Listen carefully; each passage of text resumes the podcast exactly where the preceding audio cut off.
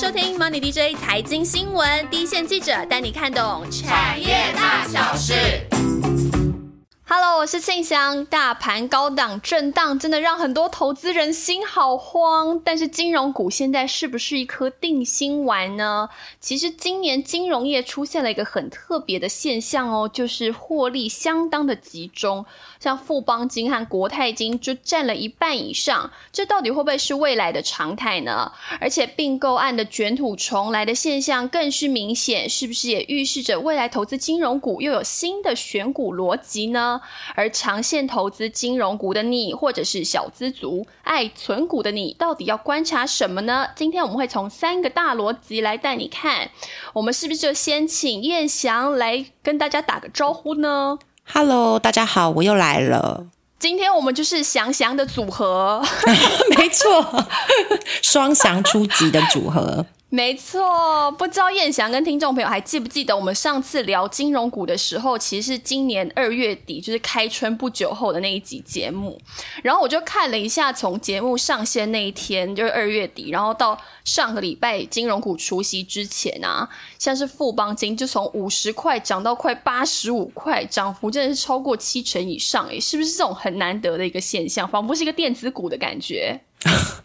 上次我讲金融股的时候，我有点忘记了。上次的气氛上，我是不是说，因为当时的气氛很悲观，我还说不适合用金光闪闪来形容金融股。不过那时候有提到说，就美国公债殖利率开始反转了，这个会带动金融股有一点点爱爱内涵光的感觉。但是没想到这个光芒很大，遮掩不住，不是爱爱了，没错，非常的闪耀，真的是穿金戴银了，大家是不是？真的。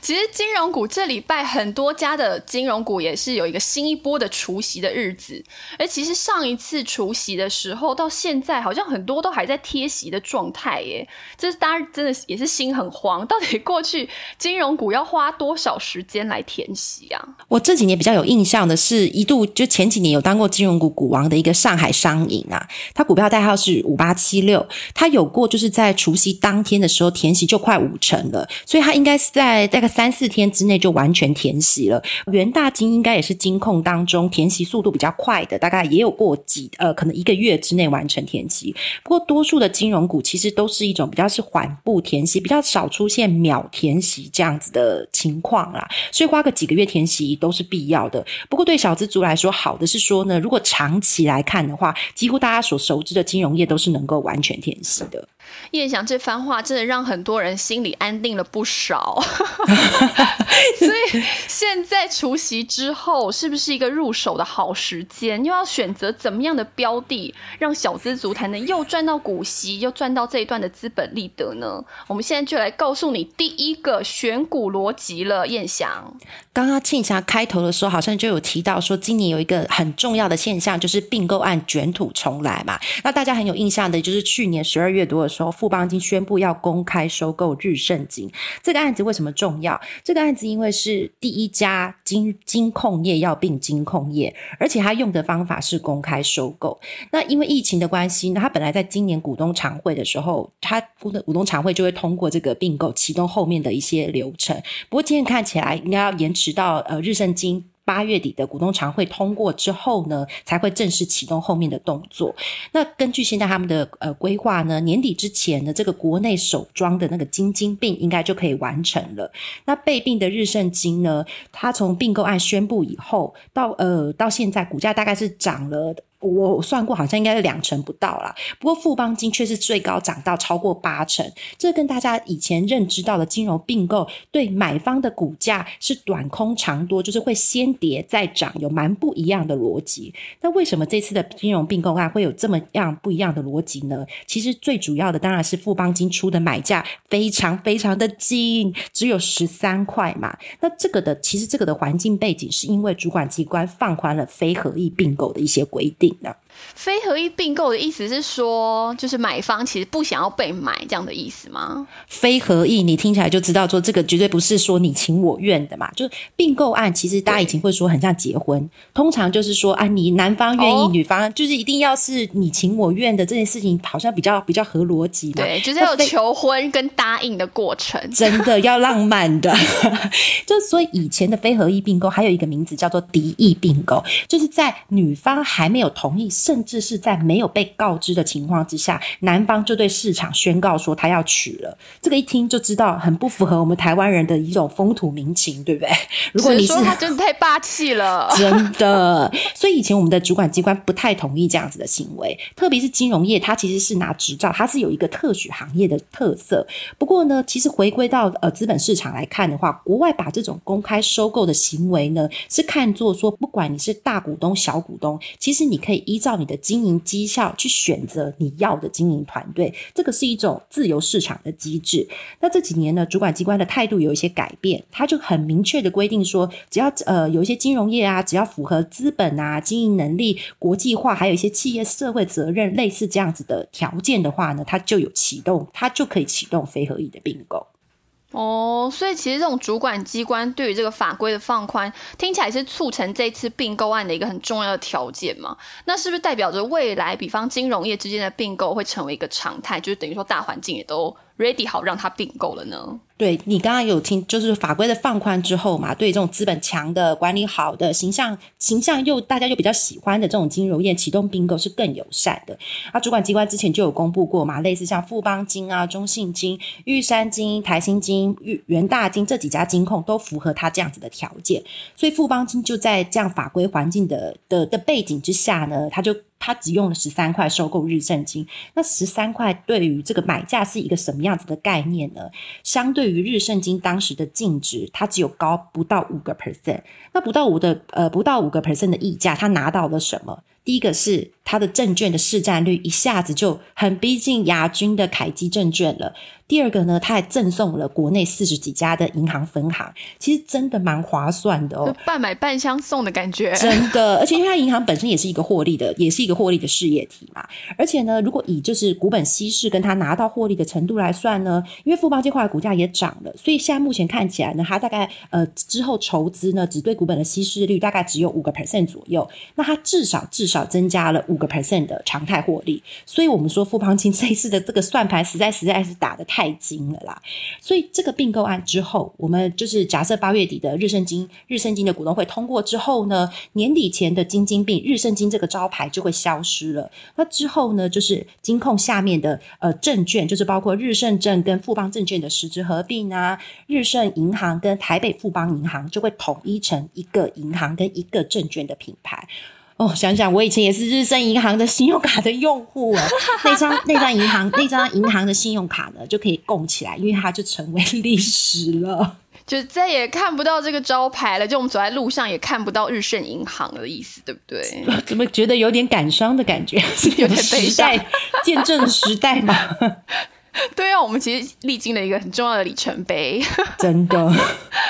哎，其实那时候我记得要宣布的时候，大家都在问说，到底合并之后的效益是什么？然后到底后面的综效什么时候会比较明显的看到呢？其实所有的合并案都是这样子，你一加一至少要等于二，不然大家就会觉得你这个合并案没有非常划算嘛。那我们刚刚有讲过啊，富邦金跟日正金的合并基础，不管是从获利的贡献啊，或者是说他拿到的市占率类似这样的角度呢，它至少都是在这个基础以上的。不过当然呐，因为银行业、金融业它最多的特色怎么？它人非常多啊，所以两家不同公司的整合，包括在企业文化啊跟人事融合上面，这个部这个部分是需要更细。细致的一些处理啦。不过富邦金过去其实是并购界的老老老手，他其实并购了蛮多次，其实都还蛮成功的。所以大家是认为这个部分的难度应该是可以克服的。那如果说你合并的效益要一加一大于二的话呢？大家期待的合就是你刚刚庆祥提到的合并纵效嘛？那就那其实金融业很常讲的就是一个就是叫做交叉销售。比如说日盛金以前的客户，他只能买日盛下面只有证券。跟银行这样子的产品嘛，那他并到富邦金以后，富邦金的产品线更多啦，他可以买富邦人寿，可以买富邦产险的产品。那相对之下，两家金控合并之之后呢，有一些重复的一些费用啊，或者是说有一些呃成本效益，它就可以有更大的发生。所以照理说，它的费用率也会看到一些比较明显的下滑。那我觉得另外一个大家更期待的地方是呢，从过去的股东报酬率来看的话，富邦金比较会替股东赚钱。怎么说呢？就是说用 RO。一的角度来看的话呢，原始股东给富邦金一块钱，或者给日升金一块钱呢，两家公司帮原始股东创造报酬率的的的那个效率大概是差一倍，所以大家其实也会期待说，如果富邦金跟日盛金实质并购以后呢，日盛金假设可以把一些过剩的资本做一些重新的分配、重新的整理，交由富邦金统一统一来分配，再做一些更有效的配置之后呢，它其实是可以把整个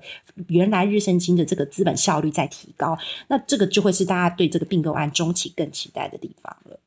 讲到这里，应该富邦金的股东真的是已经拍手叫好了，后面的鼓励发放应该还蛮值得期待了。但是这一次的并购案对于整个金融业的影响会有多少呢？会不会让其他人觉得，哎，既然他也并，然后销也还不错，一加也大于二？那我们是不是也可以去购并购别人？有什么样的人已经开始做这样的准备，或他有这样的能力去做这样的准备呢？我记得我上次讲金融股，我有讲过嘛？我跑金融股有超过十年的时间，因为我很小，年纪很小就出来跑，不是因为我自己 很早出道，真的。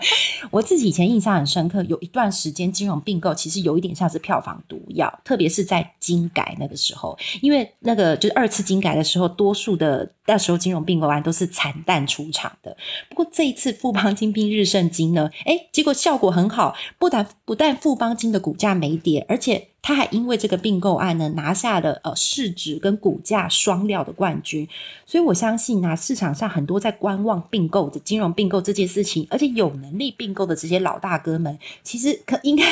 都有心里有点恨，然后手有点痒，就想说那时候是不是 何以不出手是吧？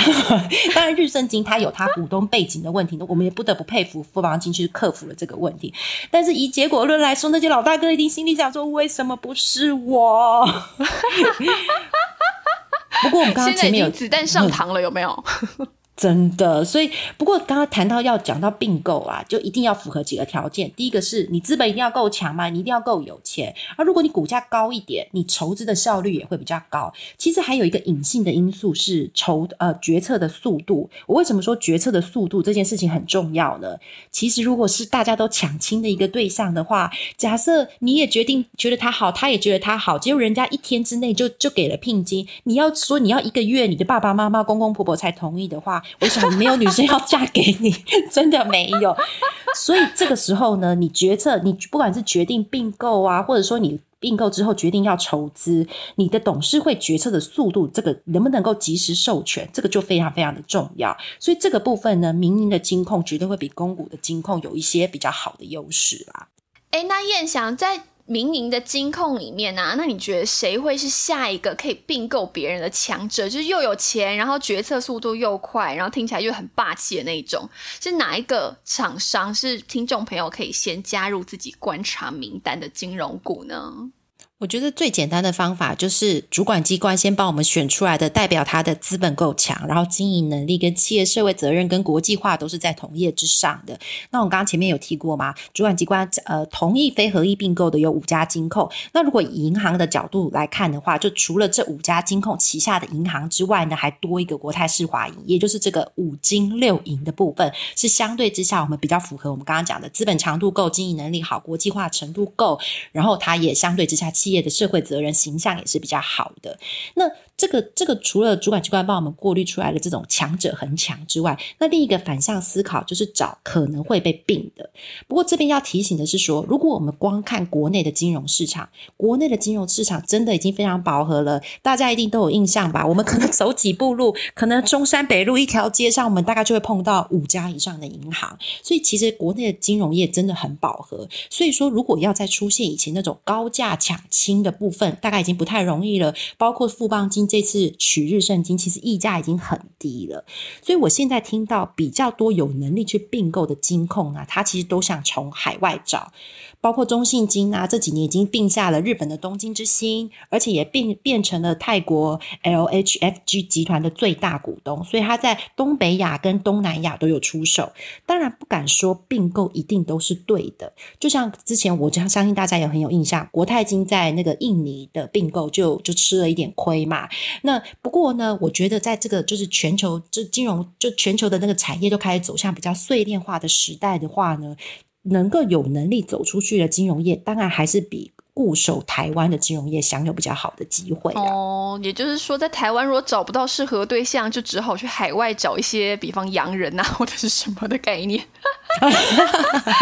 哎呦，或者是说，应该是说，它还有一些人口红利，然后相对之下，它的 GDP 成长还高的，这个会是。我觉得金融业比较会去找找这种对象，哦，嗯哼，所以我来稍微帮大家小整理一下。所以第一个选股逻辑就是在这种并购的趋势之下，这种也加速了大者很大的趋势嘛。所以像这样子的公司，像是富邦金、中信金、国泰金，其实都还蛮值得我们持续关注的。那燕翔是不是来讲一下第二个选股逻辑到底是什么呢？第二个选股逻辑其实对金融股特别特别重要，就是它长期的获利结构在转变的公司。其实我相信庆祥应该有很有印象哦，就是如果你身边投资金融股的人，他其实都是步调比科技股，他相对对投资科技股的投资人，他的步调都是比较慢，他其实比较希望稳定。对，就是小资族一定也是这样的。如果你是定存户的话，对，蛮适合懒人投资数的。就是说，投资金融股有一件事情非常重要，其实就是创造经常性收入的能力。什么叫经常性收入？以前的别的产业可能不太提得到，可金融业这件事情就很重要，特别是对于外资啊、小资族或者任何的长期持有者，这个金融业能不能够创造长期的呃稳定收益呢？就其实对它的评价影响就很大啊！你不可以说股市很好的时候你就大赚个一百亿，而不好的时候你就大亏个一百亿，这个对于投资人。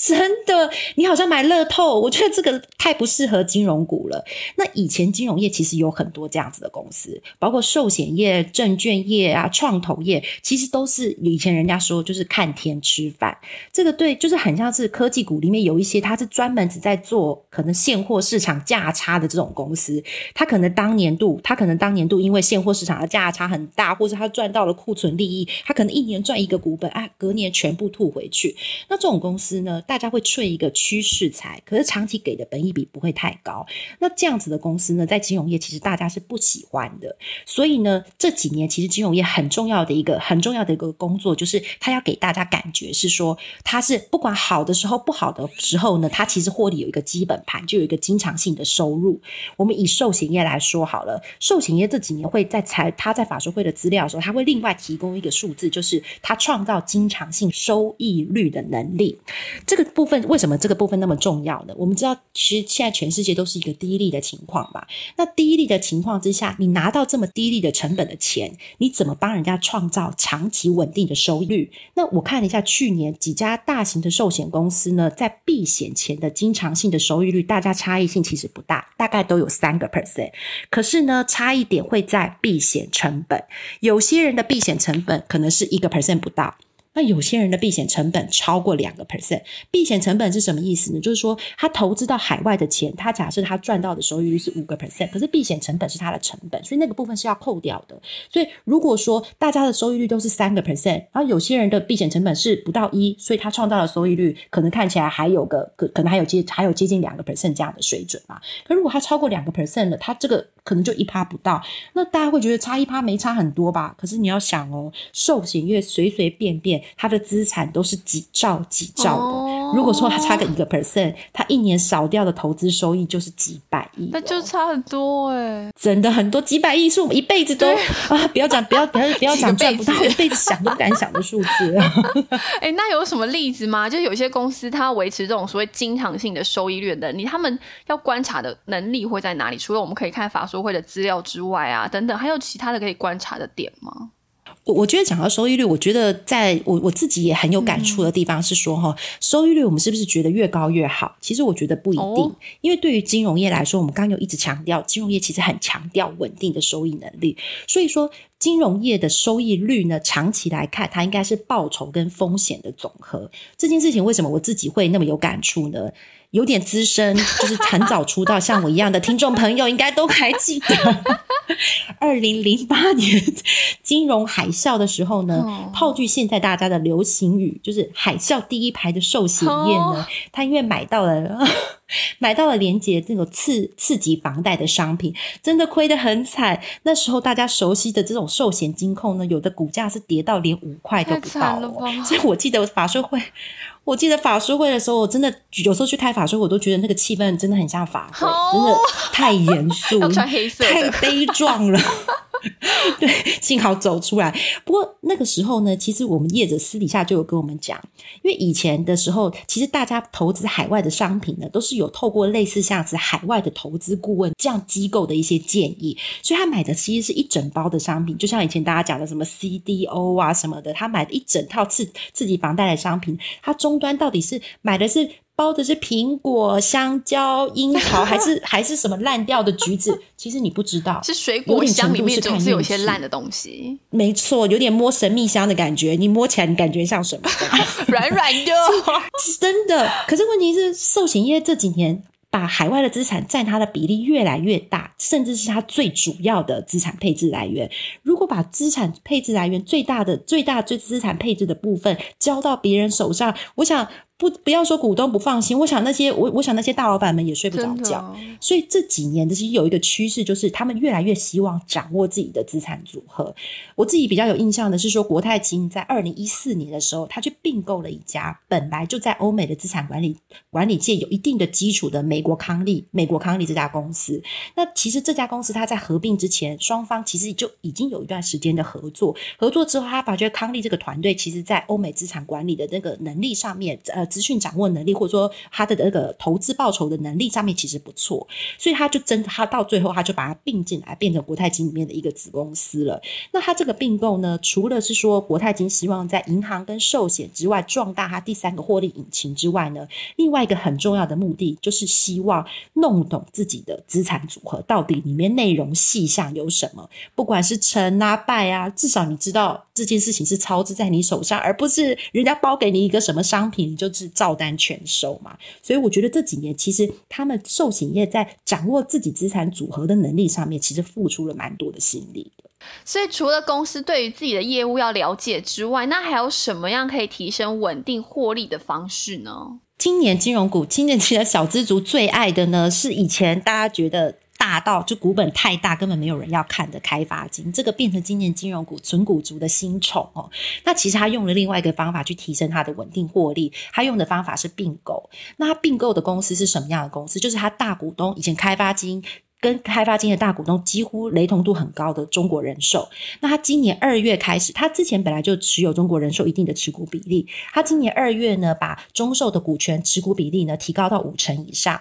所以他认列的收益率就大增啦。以前大家印象中开发金是不太会赚钱的金控，他大概获利排名都在后几位，他今年一下子跳到前五名呢，所以这个的让大家开发金的股东真的是精神为之一振。那更重要的是呢，中国人寿的团。对那，以前给大家的印象就是，他本来就非常非常会投资固定收益的商品，所以。把这个资产组合加进来以后呢，对于增加开发金除了在股东权益报酬率上面之外呢，对于它长期获利的稳定性也非常非常的有帮助。那今年开发金就是这这呃这一年期开发金也在经营团队上做了一些很大的换血嘛，他也找了一个就是伊斯兰银行来的一个美籍的总经理，他也用了非常有创意的一个员工奖励措施啦。有有有兴趣的人可以去看一下新闻相关新闻的一些细项。不过呢，这个简单来说呢，它就是跟金控获利跟你的那个帮股东创造报酬率的能力做一些连接，所以我开发金的朋友就说啊，现在每次公布金控获利排名，大概十号、十一号的时候呢，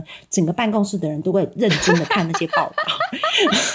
紧盯的跟自己的荷包是很直接联动，这件事情是很实际的。那股价的反应更直接啊，今年三月以后，开发金的股价大概就没有在个位数了哦。所以燕翔，你刚刚讲的第二个选股逻辑，其实就是稳定的获利结构和获利的能力嘛。那我们在讲最后一个压轴的逻辑之前，我还是要打个岔，帮小资族发问：到底现在还能投资金融股吗？那我们要怎么样判断进场的时间点？马上就进入我们的彩蛋时间。好的，今年我最常被问到关于金融股的问题，就是富邦金跟国泰金今年这么会赚，随随便便都赚一个股本以上，本一比真的很低耶，可以买吗？其实这就回归到说，我们该怎么样去定义金融股？金融股到底算不算是景气循环股？我想用这个角度来想的话呢，金融股绝对算是景气循环股啊。毕竟呢，金融股的业绩其实是跟经济成长的联动的，联动度是非常高的。那金融股的财务数字呢，通常会是景气比较落后的指标，所以金融股常常也是大盘的涨势走到比较中后段才会开始动的个股。其实这波的台股的走势也是类似啊，多头从去年的疫情的低点就开始反弹，走了快一年，金融股是在今年的三月才开始跟上的。那目前呢，大概市场上面主流比较看待金融股的评价方法呢，是用景气循环股的股价净值比为基础啦。那外资跟大型的机构法人的算法呢，会是用今年的核心获利算出今年底预估这家金融业的每股净值，再用个股历史的股价净值比的区间去给予比较合理的评价。这个听起来有点复杂，我们举例来说好。了，假设去年底兆丰金的每股净值是二十四块，今年大家预估它 EPS 可以赚进两块钱，它今年底的每股净值大概就是落在二十六块左右。如果兆丰金过去股价净值比的区间大概是落到零点九到一点五倍左右的话呢，大家就会用股价净值比再去乘上它每股净值净值的预期，去算出它的一个进出进出价参考价的一些一些参考，作为一些操作的依据。那另一个对小资组比较简单的算法呢，就是回归到直利率。那直利率呢，这个的比较基础是同时期，像是定存啊，或是公债这种完全没风险的利率市场的利率水准，大概是落在什么样的区间？你大概再加个二点五 percent 以上的报酬率，这个时候股价就开始慢慢有吸引力喽。所以现在的金融股到底贵不贵呢？听众朋友可以用每股净值来乘下这一家公司历史的股净比区间，来作为你进出的参考喽。那最后我们来揭晓第三个选股逻辑了，燕翔。如果我如果我们讲金融股没有讲到直利率，小资族就会觉得我们已经淡忘它了。真的没有，是压轴，压轴，太重要，要放压轴。真的，对于小资族来说，没有直利率简直等于没讲，对不对？所以我们刚刚有提到，今年的金融股都还没有填息嘛，所以它其实相对之下，它的股价其实是今年比较低的区间的。那其实听众朋友反倒可以趁机进场去掏金，为什么呢？其实从上半年大家公布金融股的获利就可以看得出来，今年金融股的获利都是大幅成长的。那其实现在市场的这些业者也知道股东对他们的期待啦，至少你的配发率要稳定，也就是说，如果你配发率维持稳定的水准，你今年赚的比去年多，合理来说，你的今年、明年配发今年的股息就要比。今年配发去年的股息来的多嘛？所以我们用这样子的的标准来算的话呢，我们就扣掉日盛金，因为日盛金明年就不存在了。其他十四家挂牌的金控呢，用明年可能配发今年的股利来算呢，包括像元大金啊、第一金啊、国票金啊、中信金啊、兆丰金啊，或是今年存股族的新宠的开发金，我觉得潜在的值利率应该都是还是有机会超过四点五个 percent，甚至有机会到五个 percent。刚刚我们有讲嘛，相对于现在的定存利率，其实就蛮吸引人了。那今年大赚的富邦金啊，跟国泰金，我相信也不会让投资人太失望，在这股利的配发上。真的，小资主要好好的来掏金了。这样，今天燕翔就帮大家整理了金融股三个选股逻辑，再帮大家复习一次，包含了大者恒大，然后获利结构稳定，还有直利率保护三个重点。希望对于今天想要开始入手投资金融股，或者是已经有持有。有金融股的听众朋友有一些帮助了。接下来，燕翔，我们就进入我们最喜欢的回复听众留言的时间了。没错，但是今天的这次留言怎么那么少？对，真的，我刚刚就要讲那件事，怎么那么少？怎么那么少？是不是少翻一页了？是不是？真的，我刚才传那个留言给燕翔的时候，想说，哎，只有一张，不好意思，只截了两个。我想说，这么这么这么少，我们可以先走，我们可以先，我可以先下线，你一个人念完可以了。你要先吃午餐了吗？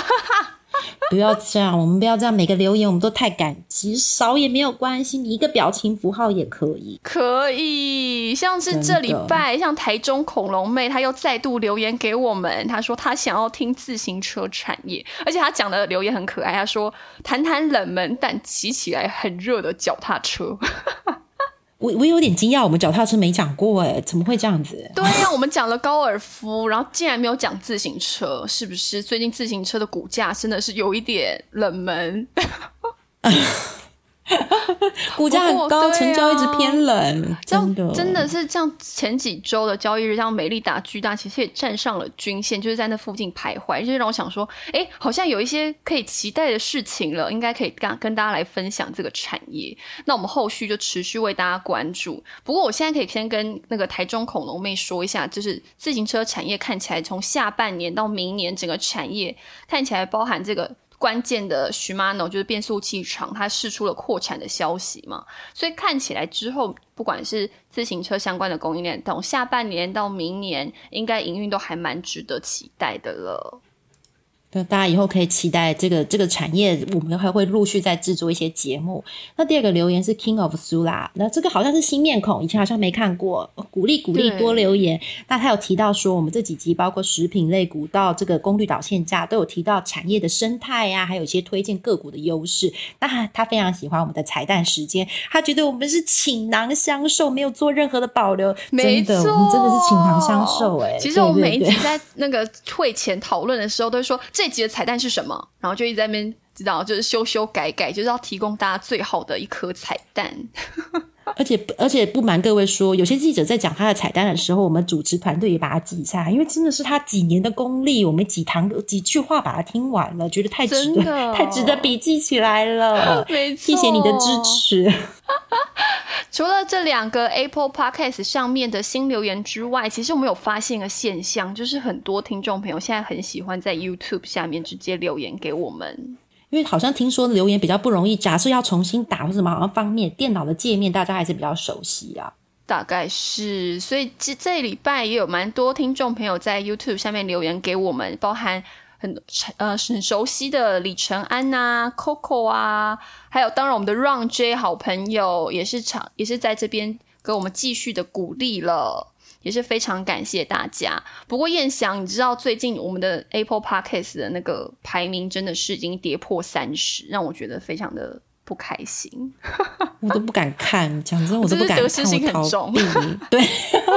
我们就是得失心很重的团队，没有错，真的，所以还是鼓励大家尽量的在苹果上面留言给我们，应该听说对于排名还是有一些帮助的，也希望大家持续对。还有最重要的，就是要分享给你的朋友，还有看着他按下订阅，才能离开他的手机界面。就从这一集金融股投资给这个小资组的最好的建议开始，分享给你周边的小资朋友们。希望大家也喜欢今天的节目了。今天谢谢燕翔，我们跟大家一起说再见吧，拜拜，拜拜。